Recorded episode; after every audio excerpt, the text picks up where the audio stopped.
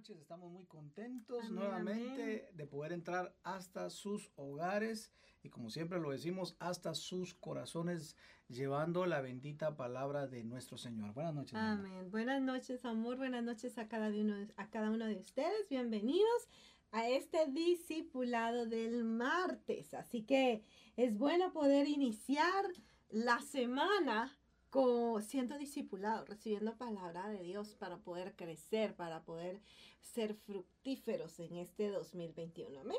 Así es, así es. Pues estamos muy contentos y siempre queremos saludar a nuestros hermanos que ya se están conectando. No sé si podemos eh, mandarles un saludo muy especial. Qué bueno que están con nosotros. No sé, no sé si se recuerdan que les pedimos hace algunos eh, martes también el hashtag que es sí, de discipulado del martes. Cuando pongan sus eh, comentarios pueden utilizar este hashtag discipulado del martes para que esto se vuelva tendencia y así más gente pueda añadirse y saber que los días martes estamos recibiendo eh, este discipulado, ¿verdad? Amén, amén, amén. En la parte de arriba les va a aparecer ahí en la pantalla el hashtag discipulado del martes para que cada uno de ustedes allí, ahí les va a aparecer el sticker, la marquita.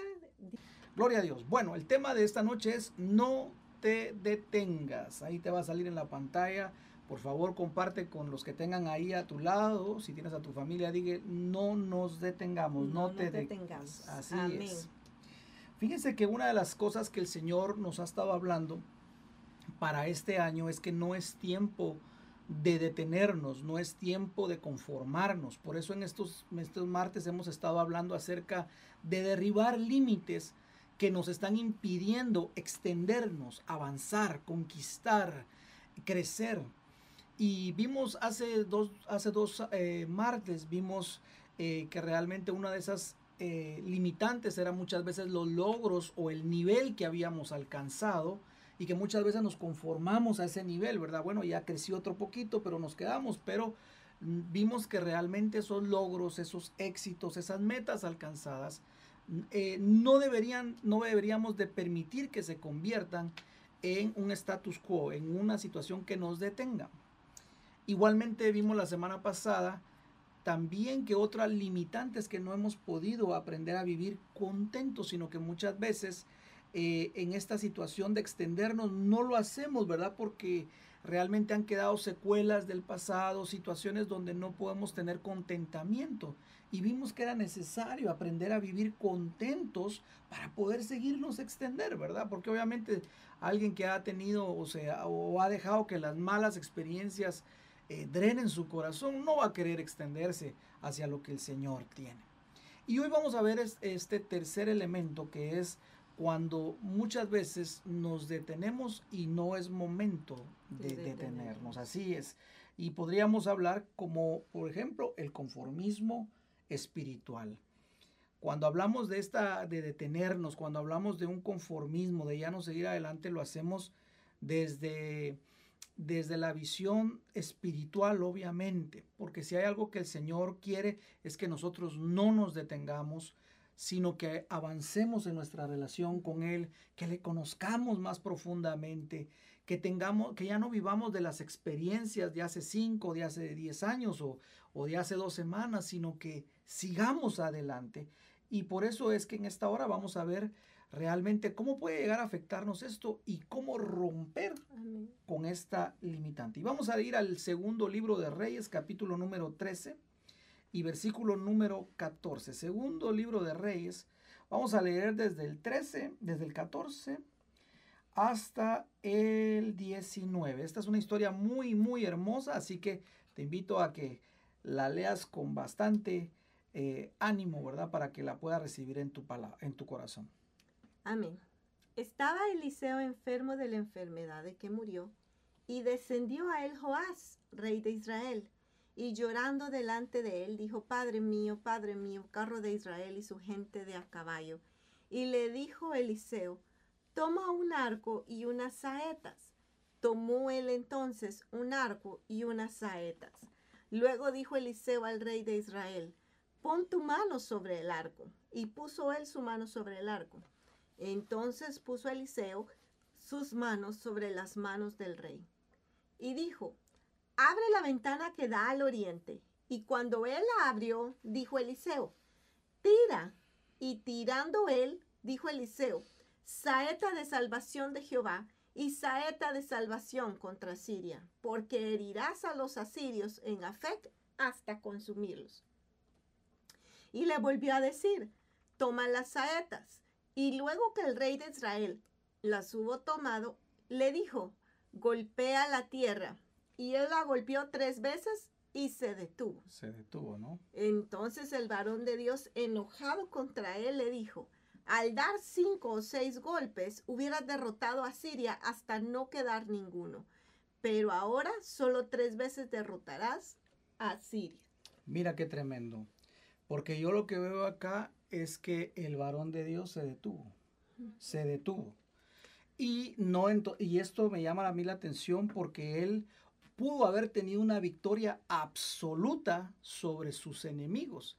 Sin embargo, el profeta enojado, porque yo veo que aquí el profeta estaba enojado y lo dice la palabra, le dice, ¿por qué te detuviste? ¿Por qué te detuviste? Y quiero decirte una cosa, el Señor ha puesto en nosotros, en nuestras manos bendición, el Señor ha puesto en nuestras manos recursos, ha puesto en nuestras manos dones, talentos, ha puesto mucho, mucho de su presencia. Y muchas veces nosotros no lo hemos sabido eh, eh, degustar, no lo hemos sabido desarrollar, no, no hemos sabido extendernos porque nos hemos detenido nos hemos, hemos parado el poder seguir, ¿verdad? En contra de, de, nuestros enemigos o en contra de tantas situaciones. Y esto es una limitante. El Señor me hablaba y me decía, ¿sabes por qué mi pueblo muchas veces no obtiene una victoria total sobre sus enemigos? Porque se quedan a medias, se mm. detienen.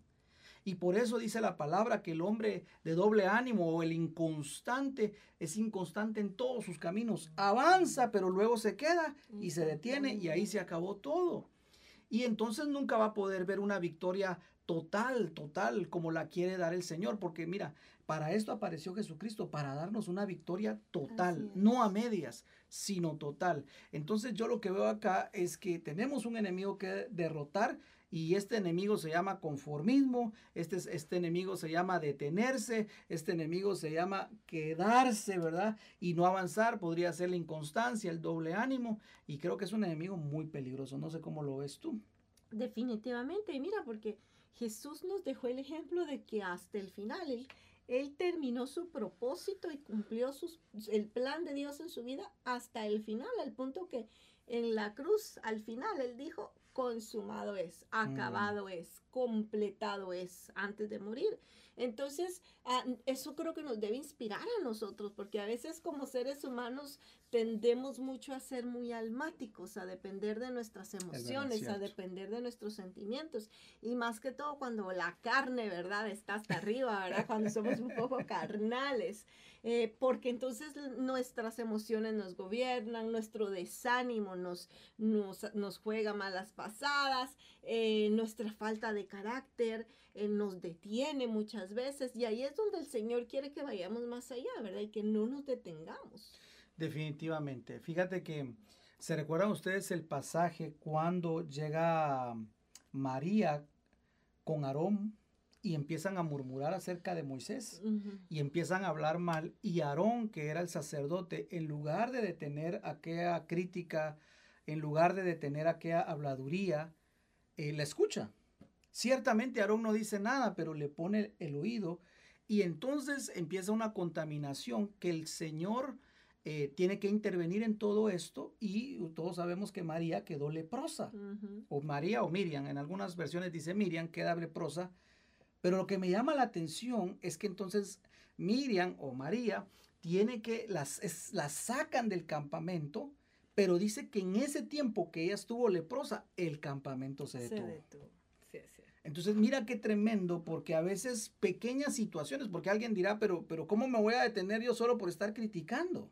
¿Sabes qué es lo más triste? Que en el caso de María, ¿verdad? O Miriam, como lo quieran ver, eh, que el error de ella no solo la detuvo a ella, sino detuvo, detuvo a todo el campamento.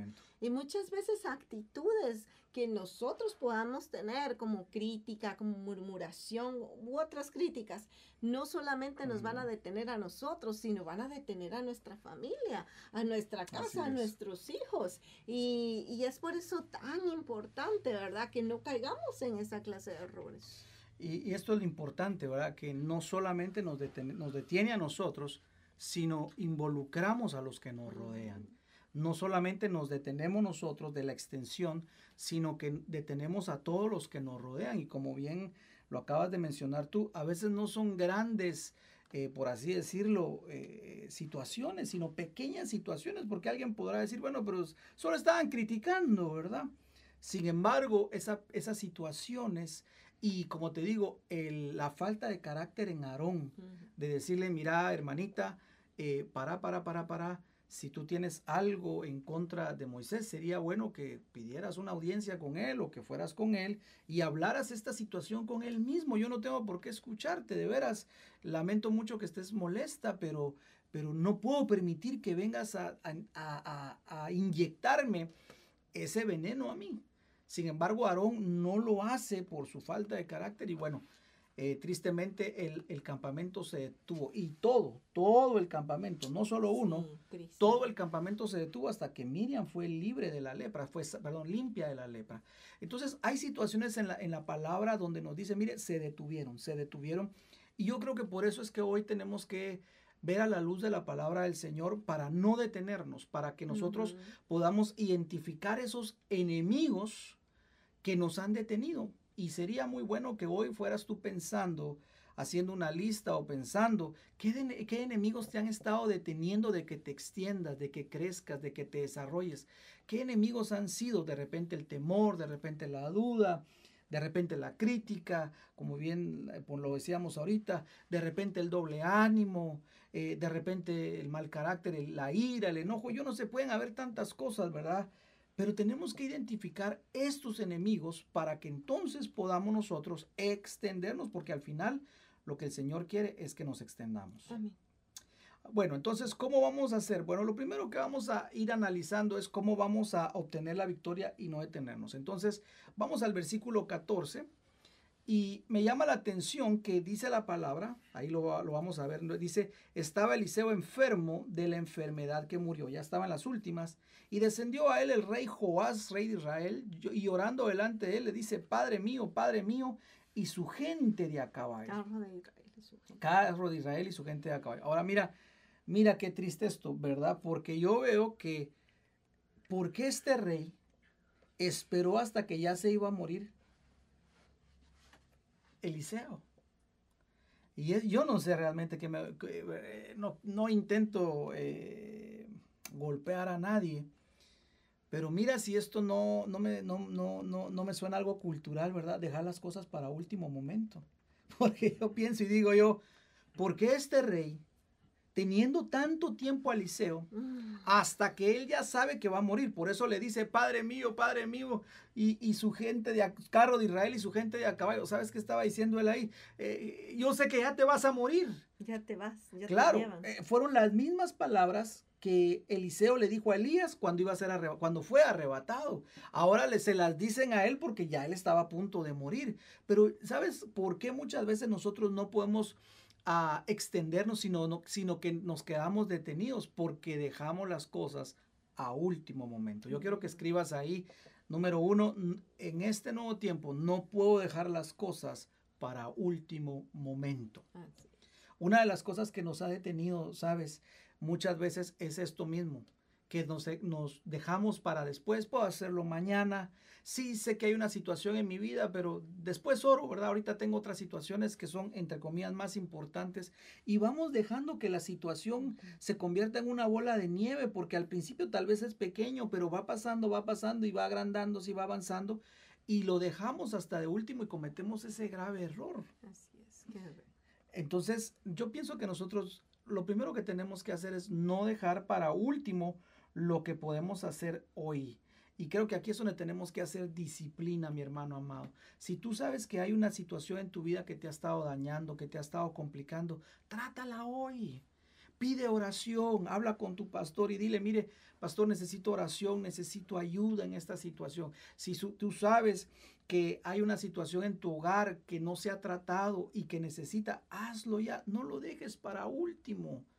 Porque si no, tú vas a ver realmente que cuando las cosas ya se hacen de último, salen malas situaciones. Y este capítulo te vas a dar cuenta que por lo que hemos leído, salió mal la situación, no terminó bien. No. pero fue porque eh, lo dejó para de último y yo puedo ver ahí cierto conformismo, no sé cómo lo dices, no lo ves tú, cómo lo ves tú, pero bien nos dice la palabra en Mateo 6:33, buscad primeramente. Acabamos de lo de las primicias. Y mira qué lindo que hablando esto de Eliseo, ¿verdad? Cuando Eliseo dijo esas mismas palabras, Padre mío, Padre mío, eh, carros de Israel y su gente a caballo, era porque Elías estaba yendo, pero mira que eh, eh, Elías siguió hasta de último, a, perdón, Eliseo siguió hasta, de último a Elías. Y eso que Elías le decía, ya detente, ya no sigas, detente. ¿Cuántas veces Elías quiso detener a Eliseo? y, y, Eliseo dijo, no, yo no me detengo, yo sigo. No, yo no me detengo, yo sigo. Y no, yo no me detengo, yo sigo contigo. Yo sé que te vas a ir, pero yo sigo contigo hasta el final porque yo quiero una doble porción. Entonces yo me imagino, eh, sacando mis conclusiones, ¿verdad? Que, que Joás, este rey, cuando vio que, que Eliseo ya estaba a punto de morir, se le ha de haber dicho, yo también quiero una doble porción. yo también quiero la ya que te vas a morir antes de que te antes De que te mueras. Pero la, mira, la, la gran diferencia fue que él sí se detuvo que él llegó y, le, dice, le dijo, ¿verdad?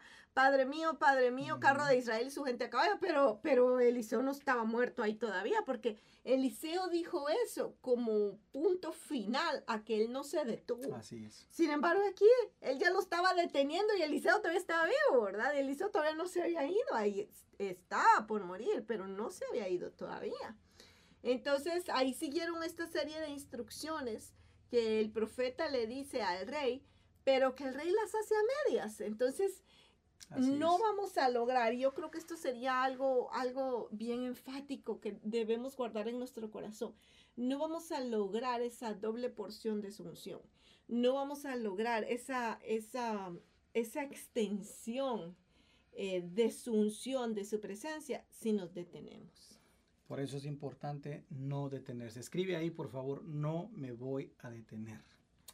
Y ciertamente una de las cosas que tenemos que aprender, como bien lo decías tú, es no esperar a último momento, porque cuando las cosas se hacen a último momento, uno las hace a las rápidas. Y yo puedo ver que acá la situación se hizo a la rápida y por eso el rey Joás no entendió.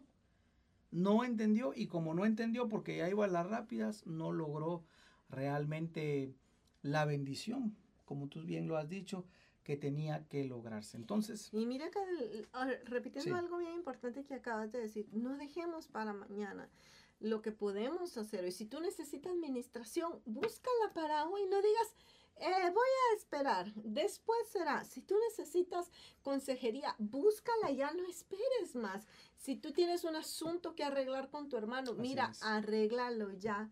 Estaba viendo en estos días un especial de, lo que ha sido un año de, coronavirus, ¿verdad? Un año de, eh, de coronavirus. Y me daba tanta tristeza escuchar la, la historia de un hijo en, en China que llevó a su padre y decía que estaban peleados, de alguna manera eh, discutidos. Y el, y el, padre se enferma y llega a él y lo lleva al hospital y dice, ¿por qué ahí no me arreglé con él antes de dejarlo en el hospital? ¿Por qué siempre me voy a arrepentir? ¿Por qué no lo abracé? Mm, ¿Por qué no le dije, papá, te amo? ¿Por qué no le dije, papá, eh, estoy orgulloso de lo que tú hiciste conmigo y mi mamá y la familia? Entonces digo yo, wow, que no nos vaya a pasar eso, ¿verdad? Algo que tú decías, que a veces dejamos, después lo hago, después lo digo, tengo tiempo y realmente no sabemos si tenemos el tiempo. No lo sabemos. Y sobre todo, ¿verdad? Que hay situaciones que son apremiantes. Por eso, vuelvo y repito, Mateo 6:33, busquemos primero el reino de Dios. Hagamos primero la voluntad. Hazte esta pregunta, ¿qué haría Jesús en mi lugar? ¿Arreglaría esto o Jesús diría, no, lo dejo para después? Pregúntate qué haría Jesús en tu lugar. Jesús tomaría cartas en el asunto hoy. Tienes que perdonar a alguien, perdona, arréglate con esa persona. Tienes una situación que ha estado ahí por años, ya no la dejes por años, arreglémosla. Definitivamente, yo sé que el Señor nos va a ayudar en esto. Sé que no somos perfectos, cometemos errores, pero para eso está la palabra, para que nos corrija y, así nosotros poder extendernos. Amén. Bueno, veamos el versículo número 15, veamos eh, lo siguiente que va a ser el profeta. Sí puedes leerlo, amor. Y le dijo, el versículo 15, 15 sí, por favor. 13, 15. Y le dijo Eliseo, toma un arco y unas saetas. Tomó él entonces un arco y unas saetas. Mira qué tremendo porque entonces aquí comienza el discernimiento. Qué hermoso el discernimiento profético porque lo primero que hace es decirle lo que vas a hacer es tomar un arco y unas saetas. Esto nos habla de que eran armas de guerra. Mm. Aquí viene la segunda instrucción. Utiliza las armas de guerra. Estamos en una guerra, dice la palabra, eh, y no ignoramos las maquinaciones del enemigo, porque él anda como león rugiente buscando a quien devorar. Por eso yo quiero que tú, mi amado hermano, mi hermana amada, puedas entender que la lucha no es contra personas, sino hay una lucha espiritual que estamos librando. Y por eso el profeta entiende con discernimiento y dice, bueno, lo primero que tienes que hacer es tomar tus armas de guerra. Vas a tomar un arco y vas a tomar unas saetas. Mira qué tremendo, porque yo pienso que si Joás no hubiera dejado esto para de último, él hubiera podido llegar tranquilamente, sentarse con Eliseo y decirle, mira, quiero que me expliques, quiero, quiero pegarme a ti, quiero que me des discernimiento, cómo debo dirigir la nación. Sin embargo, acá el profeta lo ve y dice, lo que tienes que hacer ahora es armas de guerra, mm. armas de guerra. Y algo que a mí me gusta mucho de esta arma que está tomando es que es el arco y la flecha. Y aquí viene la tercera instrucción, porque cuando tú tomas un arco y una flecha, tú tienes que señalar un objetivo específico. Esto no es como una bomba que la tiras y, va a agarrar varios objetivos, no. El arco y la flecha sirven para darle en un objetivo específico. Y creo que aquí es donde el Señor nos dice, para poder avanzar, para poder extendernos y no detenernos, tenemos que hacerle guerra a objetivos específicos. Porque si nosotros nos ponemos, bueno, sí, yo tengo miles de problemas y lo que tengo que hacer es orar, identifica qué problemas son, identifica qué debilidades son, discierne, toma el arco, toma la flecha y tienes que apuntar bien, porque tienes que apuntar bien. Y me llama la atención porque las eh, eh, eh, apuntar con la flecha es el objetivo específico, pero también una flecha lo que hace es partir a la mitad dividir al enemigo. ¿Sabes qué? Eh, acá nosotros puede, puede, ser que tengamos algunas situaciones difíciles, algunas debilidades, ¿verdad? Que ya llevan tiempo y que tal vez ya se nos han transformado en un gigante. Pero la flecha lo que hace es que va a, entrar y va a dividir. Y ya va a ser más fácil poder eh, tomar esa, esa victoria. Va a ser mucho más fácil porque ya entonces vamos a, entrar y vamos a pegarle duro al enemigo y vamos a hacerlo pedacitos. No sé si me, entiendas el punto que le quiero dar. Por eso es que es muy importante que nosotros seleccionemos objetivos específicos. Muy importante, muy importante. Fíjate que yo no sé si tú te recuerdas, ¿verdad? Pero hace mucho tiempo a mí me llamaba la atención el testimonio que contaba el doctor Cho, que él le pedía a, Dios porque necesitaba una bicicleta. Y te recuerdas que él oraba por la bicicleta y oraba. Eran los tiempos donde Corea estaba bajo mucha pobreza. Y dice que no llegaba la bicicleta y no llegaba la bicicleta y no llegaba la bicicleta. ¿Te recuerdas de ese? A lo lejos, sí. Y entonces viene un momento donde él le pregunta, Señor, pero no me has dado la bicicleta. Y entonces él escucha la voz del Señor que le dice, hijo, hay muchas marcas de bicicleta, hay muchos tipos de bicicleta, hay muchos colores de bicicleta. Necesita ser más específico.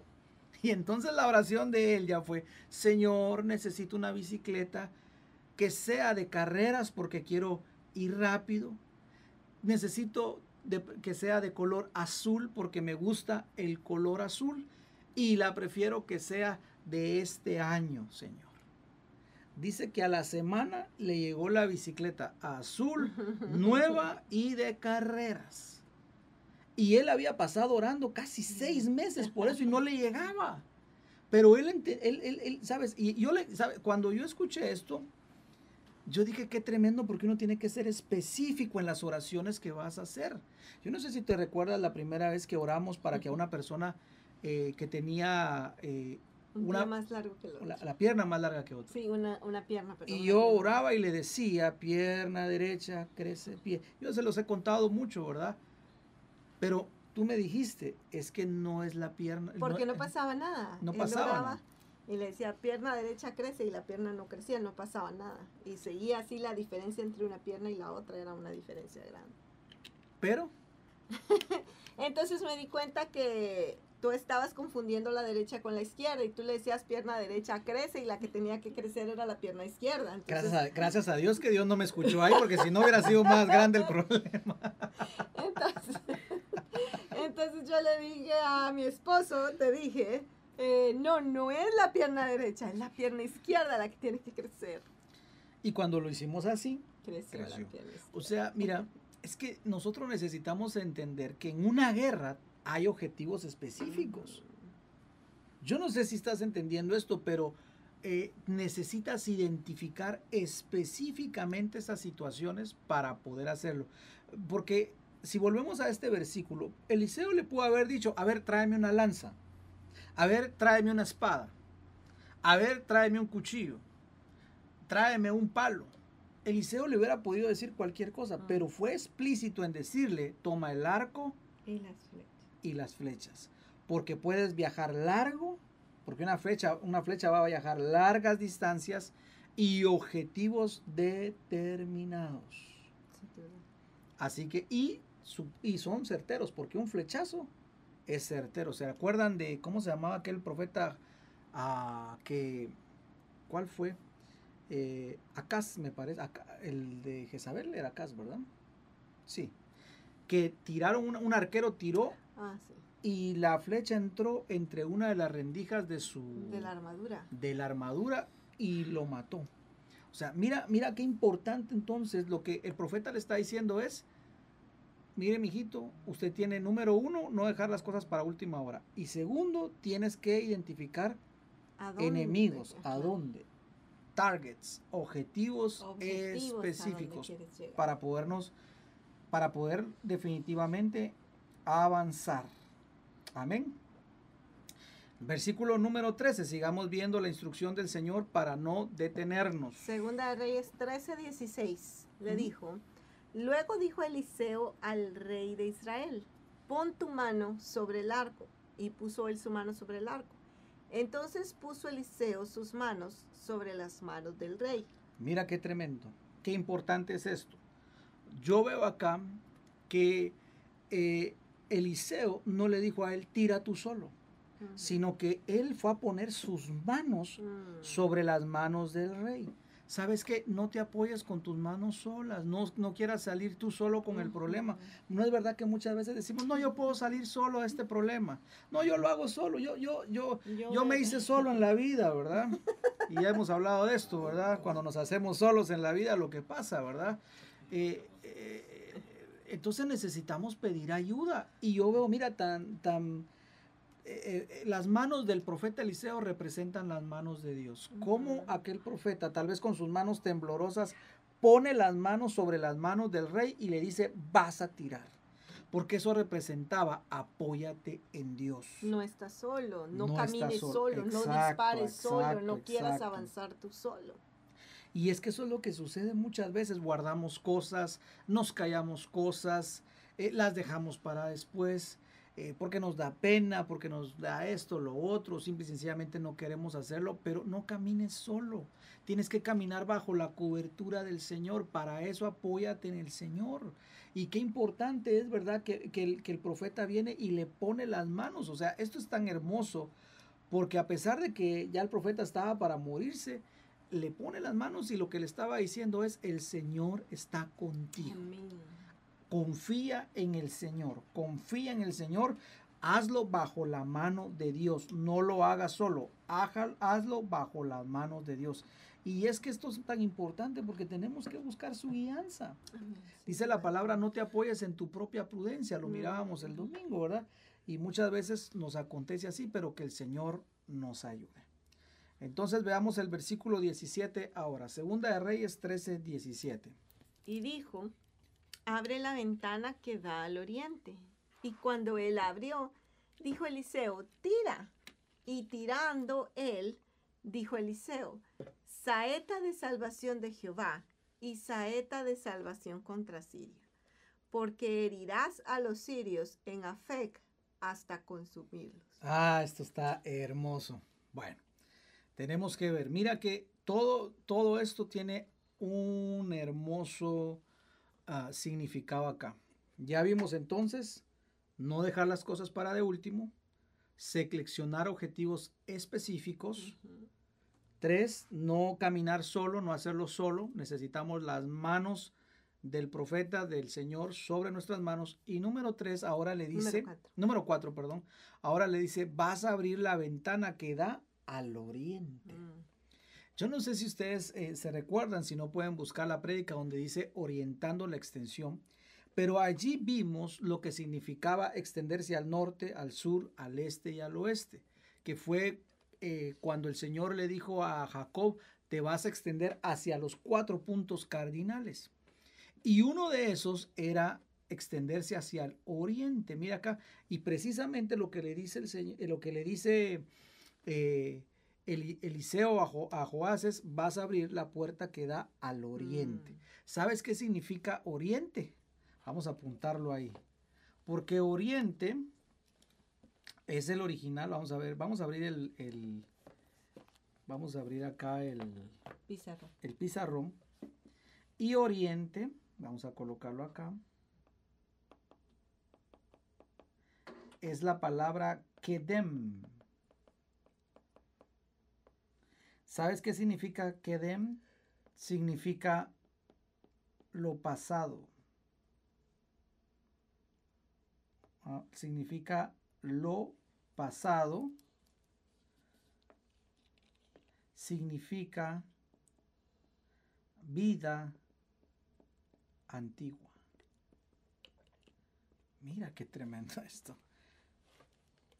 Pasado, vida antigua. Entonces, mira lo que los asirios, lo que los sirios se habían apoderado, porque se habían apoderado del, oriente del reino, y Kedem o oriente significa pasado, significa vida antigua. Y aquí entonces yo veo otro mm. punto importante, porque muchas veces, ¿sabes por qué no podemos extendernos? Porque el enemigo nos tiene atrapado en, el, pasado. Ah, y eh, aquí podemos sacar muchas cosas porque no solamente se trata de recordar el pasado, de estar recordando el si hubiera sido, eh, si hubiera pasado, es que me recuerdo lo que me hiciste hace cinco años, lo que me hiciste esto, Señor, ¿por qué permitiste? No, definitivamente no vamos a poder avanzar si nos quedamos recordándonos del pasado. Pero no solamente eso, fíjense, sino que también yo veo acá que hay muchas estructuras de pensamiento que son pasadas, que están en el pasado, formas de hacer las cosas, formas de hablar, eh, formas de decir, formas de actuar, formas de pensar que son del pasado y que las aprendimos, pero que ahora necesitamos realmente eh, eh, desecharlas y pedirles al Señor que vengan nuevas formas de hacerlo. Fíjate, por ejemplo, yo me doy cuenta cuando se dio la conquista con Josué, por ejemplo, en el pueblo de Jai, la primera vez que ellos fueron, ellos se confiaron y bueno, salieron derrotados. Pero cuando ellos van por, por, segunda vez contra el pueblo de Jai, Dios les dice, miren, ya no lo van a hacer como la primera vez, ahora lo van a hacer diferente. Mira qué tremendo porque Dios siempre trayendo nuevas ideas, nuevas estrategias. Estrategias, exactamente. Y claro, el pueblo tenía miedo con el pueblo de Jai, pero ¿cuál fue la estrategia? La estrategia, Dios le dio la estrategia a Josué y le dice, van a hacer, van a llamar la atención y cuando salgan los de Jai en contra de ustedes, los que están aquí a los lados escondidos van a entrar a la ciudad, le van a prender fuego. Y cuando los otros volteen a ver que la ciudad está prendiendo fuego, ahí le van a hacer el sanguchito, le van a hacer el sándwich y se acabaron los de Jai. Pero ¿de dónde nació esa idea? ¿De quién fue esa nueva estrategia? Fue del Señor. Si le hubiéramos dicho a Josué, seguramente Josué hubiera dicho, bueno, lo, como lo hicimos antes, así nos hubiera funcionado. Pero Dios nos quiere decir algo, mira, no podemos seguir pensando en el pasado. A lo mejor tú has estado lidiando con situaciones con tu hijo. Creo que eso es, hora de pedirle al Señor nuevas ideas para acercarte a tu hijo. A lo mejor has estado lidiando con situaciones en tu trabajo, eh, tal vez te has detenido, pero ya le pediste al Señor una nueva idea en tu trabajo, ya le pediste al Señor que te traiga una nueva forma de hacer las cosas. Porque realmente lo que Dios nos está diciendo es, mira, es tiempo de extenderse, pero para que venga la extensión tiene que haber un nuevo mover, definitivamente. Porque por eso es extendernos, tiene que haber algo nuevo. ¿Verdad que sí? y vemos, podemos seguir hablando de tantas situaciones que, que yo veo cómo Dios le va cambiando eh, las situaciones, ¿verdad? Eh, al pueblo del Señor. Vemos que otra vez también en otra eh, eh, en temas de la conquista, vemos que otra vez lo hacían solo con alabanza, ni siquiera tenían que ir a la guerra, sino solamente tenían que alabar al Señor. Otras veces vemos que solamente tenían que hacer que tocar, ¿verdad? Con las con las vasijas y hacían tal bulla que entonces el Señor venía y les daba la victoria. Entonces, ¿sabes qué? Tenemos que analizar nosotros qué cosas de nuestra vida todavía nos tiene atrapado el pasado mm. y que no nos deja avanzar hacia adelante. Veamos lo que dice Filipenses capítulo 3. Filipenses capítulo número 3, versículo número 13. Razón tenía Pablo acá. Hermano mío, hermanos míos, yo mismo no pretendo haberlo ya alcanzado, pero una cosa hago, olvidando ciertamente lo que queda atrás y extendiéndome hacia lo que está adelante, prosigo a la meta, al premio del supremo llamamiento de Dios que es en Cristo Jesús. Qué hermoso extendernos del pasado. Ah, se puede imaginar un David que se hubiera quedado en el pasado diciendo, no, es que yo... Yo le fallé a Dios. Yo le fallé a Dios. Yo maté a Urias, mandé a matar a Urias. Y no solamente eso, caí en adulterio. Te puedes imaginar, él paga su pecado él hace su luto, pero luego se levanta y va para adelante. Y creo que nosotros tenemos que ah, entender que tenemos que ir para adelante, tenemos que extendernos. Por eso el apóstol Pablo decía, ah, yo lo que hago es una cosa, dejo lo que queda atrás, ya lo dejo ahí atrás y me sigo extendiendo hacia lo que está adelante, a lo que tengo adelante, a lo que tengo adelante. ¿Y cuál era lo que tenía adelante? Enfocarse en el llamamiento del Señor. Y así tenemos que hacerlo, mi amado hermano. No dejemos que el enemigo nos atrape en el pasado. Probablemente tú puedas decir es que en el pasado me pasaron cosas muy malas, pero este es un nuevo tiempo. Esta es una nueva unción. Tú que hiciste las cosas y te salieron mal, yo te exhorto a que vuelvas a cobrar fuerzas, con fuerzas nuevas, y lo vuelvas a intentar en el nombre de Jesús y que sea el Señor que te dé una nueva estrategia. Amén. No nos podemos dejar de tener por el pasado, por el fracaso del pasado, por el dolor del pasado, por las malas decisiones del pasado, por las cosas que el pasado nos pudo haber herido, ¿verdad? No nos podemos detener ahí. Tenemos que seguir porque dice la Biblia que Él está haciendo cosas nuevas.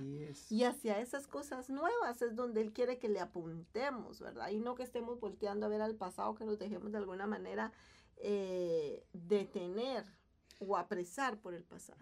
Otra vez, objetivos específicos. Objetivos específicos. Adelante, extiéndete en el nombre de Jesús. Así que dice la palabra del Señor, ¿verdad? que él le dijo, eh, le dijo el profeta, abre la ventana que da al oriente. Qué hermoso esto.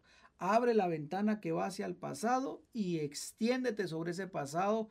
Ya quedó, conquístalo en el nombre de Jesús y ya no traigamos, dice, ya no nos acordemos de, las, cosas, pasadas. Él está haciendo cosas nuevas. Y tras esas cosas nuevas es que nosotros tenemos que dirigir y, y extendernos hacia eso. Así es. Sí, es que si no le, si, si lo nuevo, lo nuevo no va a poder acontecernos si no, si no quitamos lo viejo. Lo viejo tiene que darle paso a lo nuevo en el nombre de Jesús. Y así tiene que ser. Por eso dice la palabra que Él nos lleva de gloria en gloria, o sea, una nueva gloria, una nueva gloria.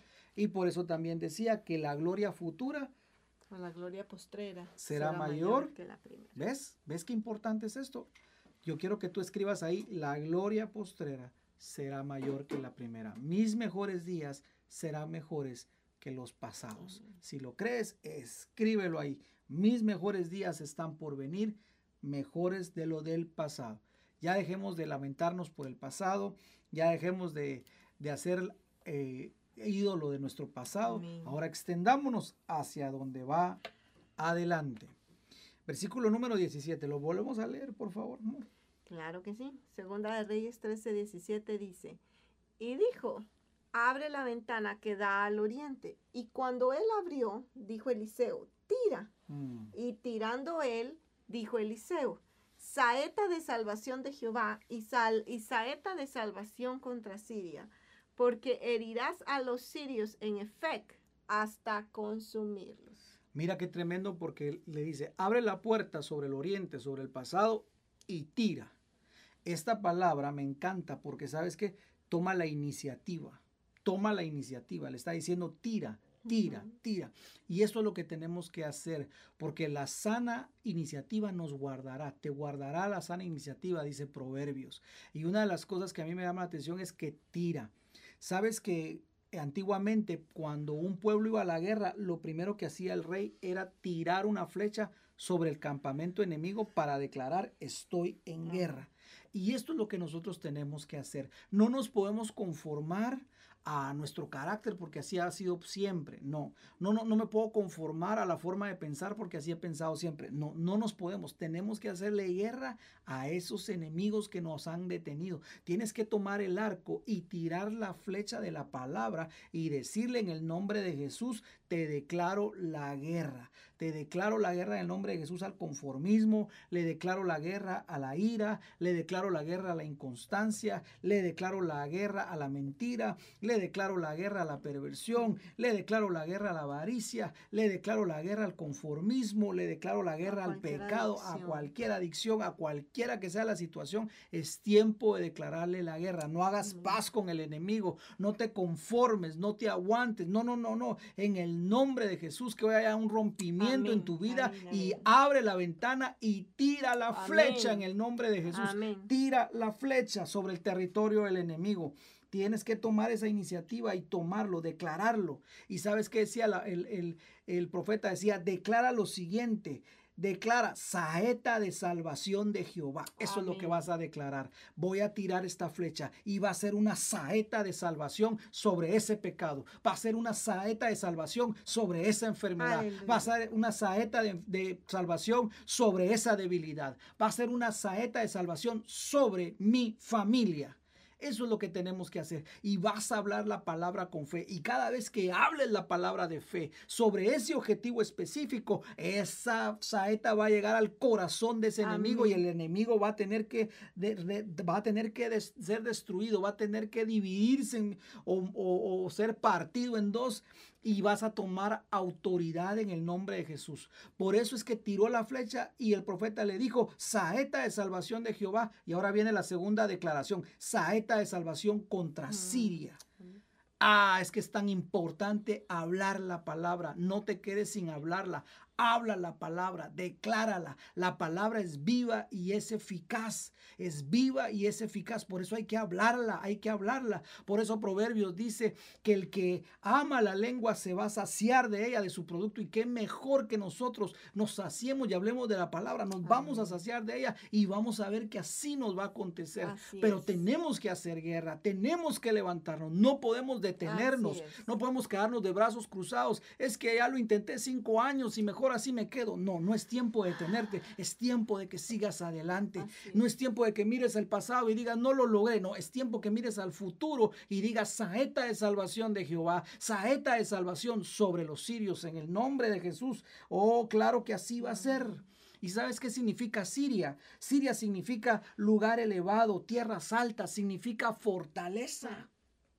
Y esto me lleva a mí a pensar que muchas veces ese enemigo sirio es aquella fortaleza que uno dice no le voy a ganar. Aquel enemigo que uno dice no, no se puede, no se puede. Aquel enemigo que da miedo. Aquel enemigo que dice pero es que ya lo intenté y no lo voy a lograr. Aquel enemigo que parece que es más fuerte que nosotros. ¿Sabes lo que decía el apóstol Pablo? Todo lo puedo en Cristo que me fortalece. Y todo es todo y todo es todo, pero tienes que llenarte de la palabra del Señor. Tienes el poder del Espíritu Santo. Cristo ya te dio la victoria. Tira la flecha, tira la flecha, habla la palabra, hiere a los sirios, hiere a los sirios, dice la palabra del Señor, porque herirás a los sirios en Afec hasta consumirlos. Aleluya.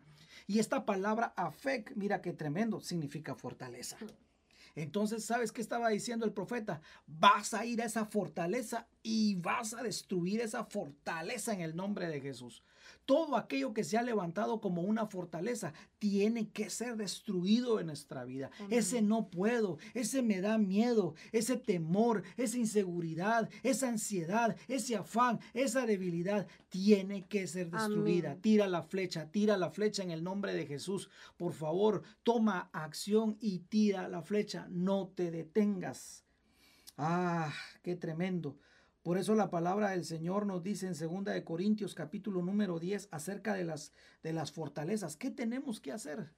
Mira lo que dice la palabra desde el 4 y 5. Porque las armas de nuestra milicia no son carnales, sino poderosas en Dios para la destrucción de fortalezas, mm. derribando argumentos y toda altivez que se levanta en contra del conocimiento de Dios y llevando cautivo toda obediencia a Cristo. Si comprendiéramos la esencia de esto, mi amado hermano, Mira, podemos llevar una vida en victoria en el nombre de Jesús sin detenernos. Las armas de nuestra milicia no son carnales, no, no lo vamos a hacer en nuestras propias fuerzas. Por eso es que el, el profeta le pone las manos encima a Joás y le dice, no es en tus propias fuerzas, es en la fuerza del Señor, no es con espada ni con ejército, sino con mi Santo Espíritu, dice el Señor. Y luego dice la palabra, sino que son poderosas en Dios para derribar, para destruir fortalezas. ¿Cuáles fortalezas? Bueno, el versículo 5, ahí vamos a ver. Número uno, argumentos. ¿Cuál es ese argumento? No puedo. No se puede. Es que nadie lo ha logrado. Es muy difícil. Nunca me va a alcanzar. No voy a ser sano. ¿Dónde voy a sacar todo eso? ¿Cómo le voy a hacer? Es que no se. Son fortalezas. Ahí están. Ahí están, por eso dice la palabra, son argumentos, porque un argumento siempre va a ir en contra de todo lo que es la voluntad de Dios. Y yo puedo, y por eso el siguiente dice, toda altivez, toda soberbia que se levanta en contra del conocimiento de Dios. Porque sabes, esa es la soberbia, la esencia de la soberbia es ir en contra de lo que Dios ha dicho que así es. Por eso el enemigo se llenó de soberbia, porque quiso ir en contra de lo que Dios mm. había establecido. Por eso él dijo, yo voy a ser como Dios, me voy, a, sentar, voy a ir más arriba. Claro. Y el enemigo no puede ir más arriba. Si Dios ya te lo dijo, Dios lo va a hacer. Si su palabra dice que tenemos victoria, vamos a tener victoria. Así ha sido un estilo de vida que has llevado desde tu nacimiento. Jacob desde el nacimiento fue marcado con un estilo de vida, pero cuando se encontró con el Señor y cuando declaró esa situación, ¿sabes qué? El Señor le cambió identidad. Así que sí se puede. Tu ministerio va a crecer en el nombre de Jesús. Tu familia va a ser sana va a ser salva en el nombre de Jesús. Ese pecado, esa debilidad va a ser derrotada en este mismo año a partir de hoy en el nombre de Jesús. Pero hay que derribar los argumentos y toda altivez, toda soberbia que se te está levantando y te está diciendo, no, no es posible. Sí es posible en el nombre de Jesús. Amén. Por eso la palabra dice, llevemos cautivo todo, todo todo pensamiento a la obediencia a Cristo. Todo lo que pensamos debe de ser pasado por la coladora del Espíritu Santo. Debe de ser pesado por la pesa del Espíritu Santo. Debe ser cernido por la cernidora del Espíritu Santo. Porque, ¿sabes qué? Este año ya no es para que nos detengamos. No te detengas, no te detengas. Es tiempo de avanzar en el nombre de Jesús. Ah, gloria a Dios, gloria a Dios. No nos vamos a detener. Vamos terminando. Versículo número 17. Mira, hasta aquí iba todo hermoso, lindo, lindo, lindo. Pero mira, ahora aprendamos de los errores. Escriba ahí, por favor, tengo que aprender de los errores de otros. Ah, sí. Veamos qué dice el versículo 18, primera, segundo de Reyes 13 y 18. Y le volvió a decir, toma las saetas. Y luego que el rey de Israel las hubo tomado, le dijo, golpea la tierra. Y la golpeó tres veces y se detuvo. Ah, mira qué tremendo, porque le dice, golpea la tierra. Golpea la tierra. ¿Sabes qué te dice el Señor? Golpea la tierra. Eso que está duro, golpéalo en el nombre de Jesús. Eso que ha estado por años ahí, que como que es un cemento, golpéalo en el nombre de Jesús. Golpea la tierra, golpea la tierra. No tengas temor. Golpea esa dureza. Sí, golpea la tierra en el nombre de Jesús. Golpea tu tierra. Claro que sí, en el nombre de Jesús. Es tiempo de tener una actitud más fuerte. Es tiempo de tener una actitud más agresiva contra nuestros enemigos, contra nuestros enemigos. No estoy hablando de cónyuge, ni con hijos, ni con padres. Contra el enemigo es tiempo de ser más agresivos. Es tiempo de ser más agresivos en contra del pecado. Ser más agresivos en contra de esas debilidades. En contra del mundo. En contra del el enemigo que tenemos de nuestra alma. Es tiempo de ser más agresivos. Y dice la palabra del Señor, golpea la tierra y aquí viene la situación. Y él viene y golpea tres veces. Un, dos, tres. Y aquí viene la situación y se detuvo. ¿Sabes? Ya el Señor nos dijo, hay victoria. ¿Qué le había dicho? Vas a herir saeta de salvación de Jehová. Dios te va a dar la victoria. Saeta de salvación sobre tu enemigo específico, Siria. Ya estaba todo listo. ¿Y sabes qué sucede? Él se detiene. Había comenzado uno y yo me imagino que el profeta le dijo, así vas, vas bien. Dos, muy bien, le dijo, así es. Tres, excelente, ya agarraste aviada y de repente se detiene. ¿Y sabes por qué muchas veces no tenemos la victoria completa en nuestra vida? Vamos bien, arrancamos con fuerza, nos levantamos a orar de madrugada, empezamos a ayunar, empezamos a clamar, pero de repente, ¡pum!, nos detuvimos. ¿Y qué pasó? No, eh, pasó esto, pasó lo otro. ¿Y cómo cuesta arrancar? Una vez que ya agarraste fuerza y te detienes. Sí, volver Ah, volver otra vez. ¿Cómo cuesta? Por eso es que el enemigo sabe, el enemigo sabe de este principio, ¿sabes qué nos dice el enemigo? No, no, no, no, no, no, no, no, no, no, no, tranquilo, ya, ya mucho, ya mucho, ya mucho, ya, ya oraste mucho, ya, no, no, no seas fanático, ya oraste mucho. ¿Quién te está hablando ahí? El enemigo. Porque el enemigo sabe que entre más tú le estés dando palo y palo y palo, va a llegar un momento donde él va a decir, no, no, no, yo aquí ya no puedo ni, ni me quiero volver a meter porque ya me destruyó por completo. Pero sabes que muchas veces otra vez ese, ese conformismo, no, ya oré mucho, no, ya leí mucho, no, ya, ya fui a la iglesia mucho, no, ya ayudé mucho, ya di mucho, ya di mucho y nos detenemos. Y entonces si entendiéramos por qué no hemos logrado, es porque nos, nos hemos detenido. Así es. ¿Cuándo fue la última vez que te detuviste? Tal vez estabas orando por una necesidad en tu familia, tal vez estabas orando por una sanidad en tu familia, tal vez estabas orando por un milagro, estabas orando por un hijo, estabas orando por un bebé, estabas orando por un negocio, estabas orando por tu ministerio, pero de repente todo iba bien, ya habías agarrado fuerza y de repente te detuviste. Mm. Algo te desenfocó y te detuviste. Ah, mi hermano. No nos puede acontecer esto en el 2021. No nos podemos detener sigue, persevera, persevera, sé constante, esfuérzate y sé valiente, persevera, persevera. Dice la palabra, el que persevere hasta el fin, ese será salvo. Por eso tenemos que seguir, porque muchas veces nos quedamos a medias. Así es, hasta completar, hasta completar.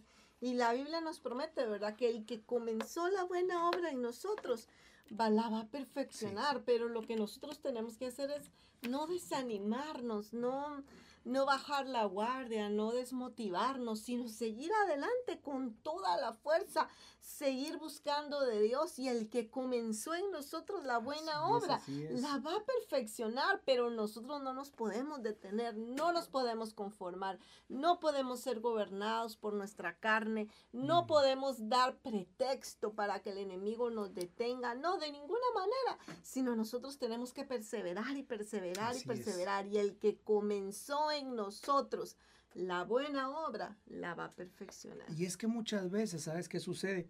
Que nos empezamos a caminar por vista y entonces sucede, ay, es que ya oré, pero no vi nada, es que no miro nada.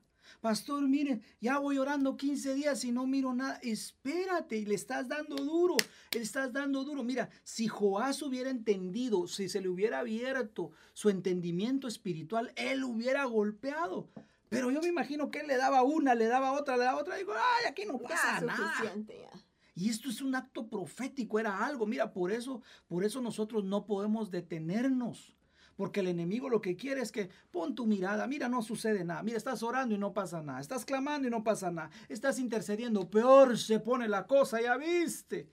Pero ese es el enemigo. Nosotros tenemos que aprender a que en lo espiritual algo se está rompiendo, a que en lo espiritual algo se está derrumbando, a que en lo espiritual los muros están cayendo, los velos están viniendo abajo, aquella, aquella persona que necesitaba un milagro está empezando a recuperarlo y por eso es necesario que sigamos ahora más que nunca, no nos detengamos, aunque tú creas que haya paz ya, aunque tú creas que los problemas ya se fueron, no te detengas de orar por tus hijos, porque tú sabes que tenemos un enemigo y los está rodeando no te detengas de orar por tu esposo, no te detengas de orar por tu esposa, no te detengas de orar por tus padres, no te detengas de orar por tu familia, no te detengas de orar por esta nación. Necesitamos seguir adelante. El pueblo del Señor tiene que aprender a no ser inconstante, aunque, y, no puede caminar por vista, no podemos caminar por vista. Tenemos que saber que en lo espiritual algo se está rompiendo, algo está cayendo y estamos a punto de derrotar totalmente, como dice esta palabra, de consumir totalmente a esos enemigos así. Amén. Qué tremendo. ¿Sabes cuándo nos, nos debemos detener? Cuando ya veamos a Cristo Jesús reflejados en nosotros. Amén. Allá en el cielo detengámonos.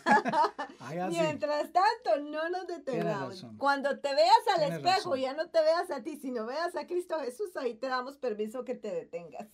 Mientras, tanto, hay que seguir, hay que seguir, hay que seguir, no te desanimas. Y sí, probablemente vamos a equivocarnos, y sí, probablemente por ahí vamos a resbalar, y sí, probablemente por ahí vamos a, a embarrarla, como dicen mis hermanos colombianos, ¿verdad?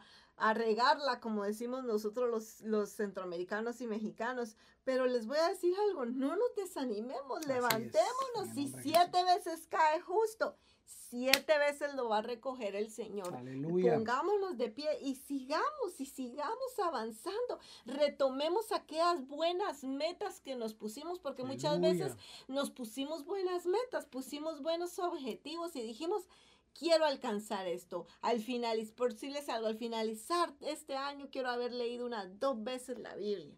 Pero como no llegamos ni siquiera a terminar Éxodo, dijimos, ay, ya no, dejé, dejamos eso ahí. No, retoma esas metas buenas, retoma lo que te propusiste. Bueno, no te detengas, no te detengas, no te detengas, sigue adelante.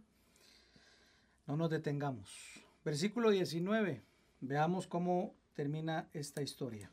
Entonces el varón de Dios, enojado, contra él, le dijo, al dar cinco o seis golpes, hubiera derrotado a Siria hasta no quedar ninguno. Pero ahora solo tres veces derrotarás a Siria. Mira qué tremendo. Una victoria parcial. Mm. Dios quiere darnos victorias totales. Es más, Jesús ya nos dio victorias totales. Pero ¿por qué muchas veces no las vemos? Porque nos detenemos porque pensamos que con dos o tres golpes, que con dos o tres meses de victoria, que con dos o tres días de victoria ya lo logramos. Mira, no basta solo con alejarse del pecado, necesitamos buscar a Cristo, necesitamos tener comunión con Él. Alguien me decía, pastor, yo ya me alejé del pecado, me alejo del pecado una, dos semanas, un mes, pero de ahí vuelvo a caer. Y le decía, pero estás orando, no, eso me falta, por eso es que no lo has logrado. No basta solo con alejarnos del pecado. Tenemos que buscar al Señor. tenemos que orar. Y mira, si él hubiera entendido que por cada golpe, si Joás hubiera entendido que por cada golpe que le estaba dando era una victoria, estoy seguro que no hubiera dado 5 o 6, hubiera dado 10, 15 o 20. Por eso necesitamos entender que cada vez que estamos dando, como bien dice la palabra, cada golpe de la vara justiciera del Señor, ¿verdad? Es con pandero, con trampeta. De, así lo tenemos que hacer. Darle golpes, síguele dando golpes, sigue dando golpes.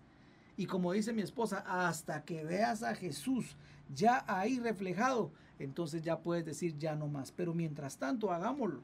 Mira qué triste, ¿verdad? Porque una de las cosas que yo veo aquí es la, falta de fe de, él. Definitivamente. ¿Sabes El poco entendimiento, porque realmente él no entendía que lo que, él, lo que él estaba haciendo era un acto profético. Mira, si a mí me llama un profeta y me dice, haz esto, ay, pues yo voy a esforzarme por hacerlo bien, porque primero que todo es un profeta, es un hombre que representa el, el, actuar profético de Dios y lo voy a hacer de la mejor manera posible, porque es una instrucción profética.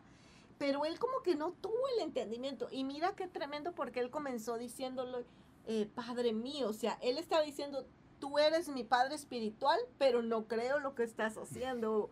Pero no, o sea, mira que ¿cómo te puedes decir? ¿Qué para, qué, ¿Cómo se puede decir esto? Qué controversial lo que él está haciendo, porque por un lado le dice, Padre mío, Padre mío, reconozco tu paternidad, y por el otro lado está diciendo, pero no creo lo que me estás diciendo, o no entiendo. Entonces mira qué tremendo que nosotros podamos tener entendimiento. Este año el Señor nos prometió que nos va a dar mucho entendimiento, que va a abrir para que no le veamos con los ojos de la carne, sino lo podamos entender con los ojos del Espíritu lo que Él quiere hacer. Cuando entendemos con los ojos del Espíritu lo que Él va a hacer, sabes que ahí es donde nos extendemos y no nos detenemos. Así es. Mira, hay algo que a mí me llamó la atención acá y vamos a verlo en la pantalla. Cuando Él le dice golpear, mira lo que significa en el hebreo. Golpear es el hebreo nahá, que significa golpear severamente, azotar, combatir, conquistar, destruir, extender. Wow, extender. Mira qué tremendo. ¿Qué era lo que Dios quería? Que Joás se extendiera, que el pueblo de Israel se extendiera. Por eso le dijo golpea, golpea. Pero ¿sabes qué limitó la extensión acá? El conformismo, mm. la falta de fe. El detenerse ya no pudo extenderse más. Y definitivamente si tú le terminas de leer este capítulo te vas a dar cuenta que Joás Sí, definitivamente, dos, tres veces, pero de ahí no llegó a pasar a más. Y sabes que el Señor no nos quiere dar solo dos o tres victorias, no, Él nos quiere dar una victoria total, que nos extendamos sobre los enemigos, que nos extendamos sobre esas debilidades, que nos extendamos sobre el pasado, que nos extendamos en el nombre de Jesús más y más, pero tenemos que fortalecer nuestra, nuestra fe y no detenernos definitivamente. Yo, yo lo que veo acá es que su fe estaba muy débil. ¿Cómo, ¿Cómo está tu fe hoy en día, mi hermano, mi hermana? ¿Será que solo le vas a dar tres golpes o le vas a dar cinco? ¿Le vas a dar seis? ¿Cuántos golpes le vas a dar? ¿Cuántos golpes? ¿Cómo está tu fe? Porque la fe de Joás estaba, era una fe débil, una fe que estaba muy debilitada. Como dices tú, solo tres, solo tres. Una fe que no estaba creyendo una fe que no estaba actuando por fe, no estaba caminando por fe, sino caminando por vista. Pero hoy en el nombre de Jesús necesitamos tirar la fe, las flechas, necesitamos golpear la tierra en el nombre de Jesús y todo aquello que nos había detenido tiene que caer, porque no nos vamos a detener en el nombre de Jesús. Amén, amén, amén. Gloria a Dios. Por eso necesitamos avanzar, avanzar, avanzar y no quedarnos atrás. No nos podemos quedar atrás. Por eso la palabra del Señor quiero terminar en esta noche con lo que dice Isaías capítulo 40 versículo número 30 y quiero que esta palabra hoy la puedas guardar en tu corazón porque ciertamente va a llegar un momento tal vez como decías tú de debilidad, de cansancio, de falta de fe, pero hoy tú puedes empezar a orar esto también en tu vida porque esto te va a dar fuerza, te va a llenar, vas a avanzar y sobre todo vas a ver una victoria total, no parcial en tu vida. Amén. Isaías 40:30, mira, escucha lo que dice. Hasta los jóvenes se debilitan y se cansan, y los hombres jóvenes caen exhaustos.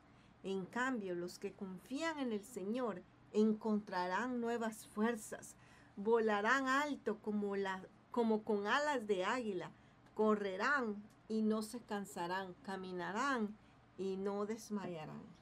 ¿Sabes qué necesitamos entonces ahora? Tomar fuerzas nuevas. ¿Qué son fuerzas nuevas? Una nueva fuerza, no la misma de antes, no la fuerza pasada. Ya el pasado ya quedó atrás. toma nueva fuerza ahora. Toma la vara, toma las, perdón, toma las saetas, toma el arco y golpea tu tierra en el nombre de Jesús. Y no la golpees una, ni dos, ni tres veces. Golpéala más veces. Sigue golpeando y sigue golpeando hasta que veas la gloria de Dios sobre tu vida. No te detengas para nada. Pide nuevas fuerzas. Me encanta este versículo. Porque ciertamente va a haber debilidad, ciertamente va a haber cansancio, pero mira lo que nos dice la palabra. Los que confían en el Señor van a encontrar esas nuevas fuerzas para no detenerse, sino culminar. Y el Señor te va a dar fuerzas nuevas para el lunes. Y el, día martes te va a dar fuerzas nuevas para el martes. Y el miércoles te va a dar fuerzas nuevas para el miércoles. Y cuando llegue el jueves te va a dar fuerzas nuevas para el jueves. Y cuando llegue el viernes te va a dar fuerzas nuevas para el viernes. Y cuando llegue el sábado te va a dar fuerzas nuevas para el sábado. Y cuando llegue el domingo vas a tener nueva fuerza para el domingo. Y va a haber la nueva y la otra semana y vas a tener nuevas fuerzas, fuerzas nuevas. Y vas a ir y vas a ir porque vas a poner al Señor por tu confianza. Y por eso vas a seguir golpeando y golpeando y golpeando golpeando y golpeando hasta que tengas la victoria total y no te detengas. Así, que en esta noche, este ha sido el discipulado. Por favor, no te detengas. Sigue adelante. Si el pasado te marcó, deja que ahora venga el Señor y te marque con fuerzas nuevas para seguir adelante y extiéndete en el nombre de Jesús. Bueno, vamos a hacer una palabra de oración. Si hay alguna petición, con todo gusto vamos a estar orando. Puedes enviárnosla ahora. Este es el momento este para es que el mandes tus peticiones de oración. Así es, así es. Y vamos a hacer una oración también para por algunas personas, por algunas personas que nos han estado pidiendo que oremos. Vamos a estar orando, vamos a pedirle al Señor que, que esta hora Él haga una obra hermosa en cada una en cada uno de nosotros en el nombre de Jesús. Creemos que hay poder y que no nos vamos a detener. No nos vamos a detener para nada. En este, ponlo ahí, escríbelo ahí. No me voy a detener en el nombre de Jesús. Así es. No nos vamos a detener. Una vez más, si tienes alguna petición de oración, por favor ponlo en el chat porque queremos estar orando por ti, no solamente ahorita, sino el día mañana que tenemos de intercesión las 24 horas estar orando por esa situación, por esa petición, por que nos unamos en oración todos juntos, ¿verdad? Así es. Queremos estar orando en esta hora por el pastor César. Eh, queremos estar orando por su salud para que el Señor se glorifique, ¿verdad?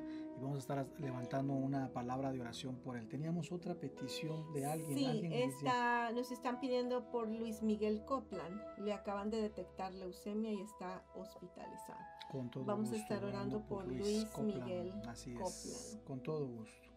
Sí, sí, amén. Me recuerdo que teníamos otra petición por ahí.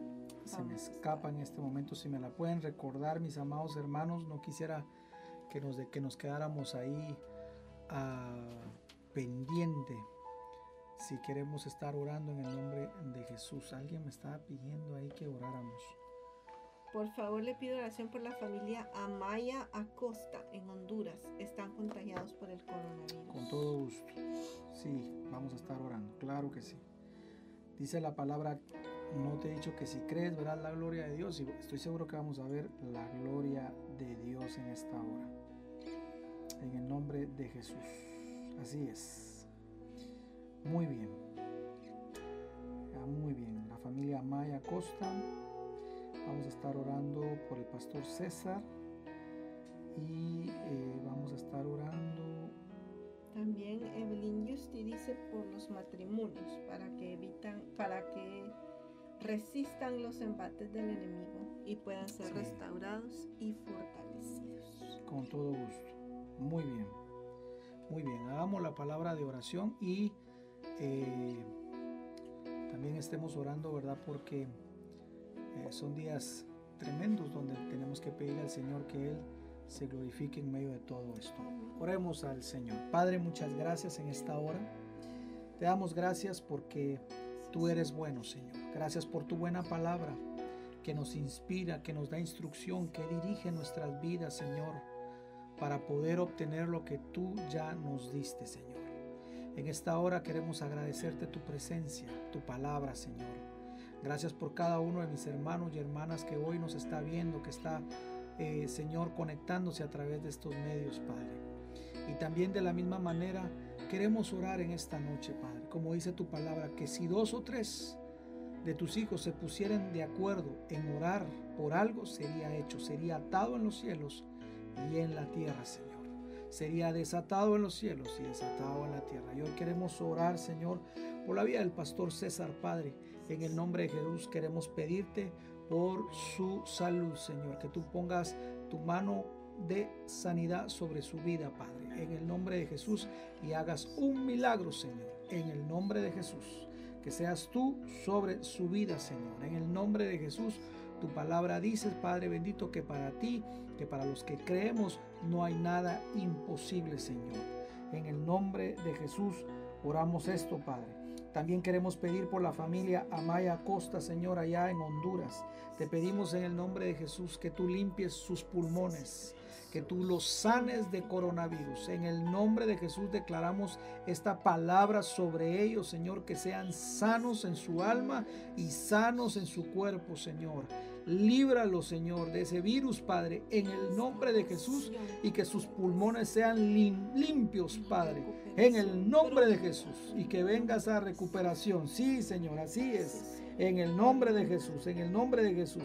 Queremos también orar por Luis Copland, Padre, en el nombre de Jesús. Queremos pedirte que allá hasta su habitación de hotel, de, de, hospital, Señor, pueda, Señor, tú poner tu mano de sanidad sobre su vida.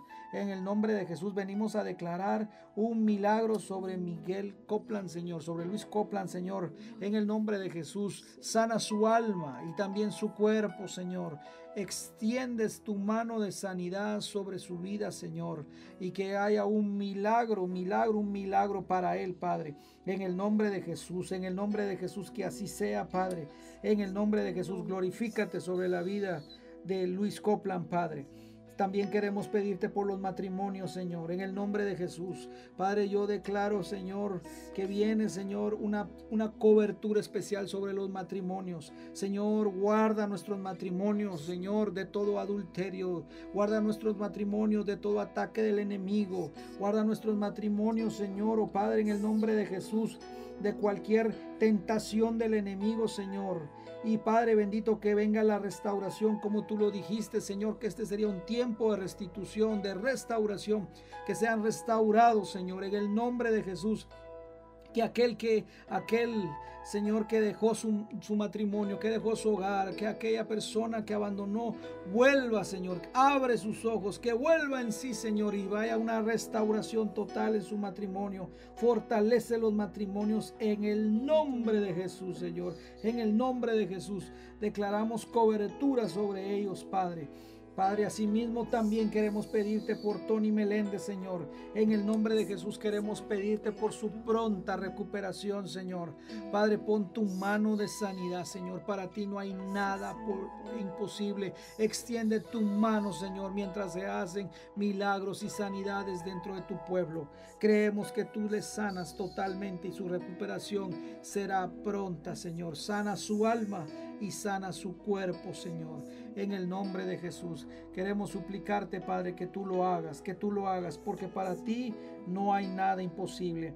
Padre, asimismo también te quiero pedir por lo que hoy nos has enseñado. Señor, ayúdanos a no detenernos. Ayúdanos, Señor, a que todos vayamos avanzando, Señor, que sigamos adelante. Padre, pedimos fuerzas nuevas, danos fuerzas nuevas, porque en ti encontraremos fuerzas nuevas. Señor, volveremos a volar alto como las águilas, Señor. Correremos y no nos cansaremos, caminaremos y no nos desmayaremos, Señor.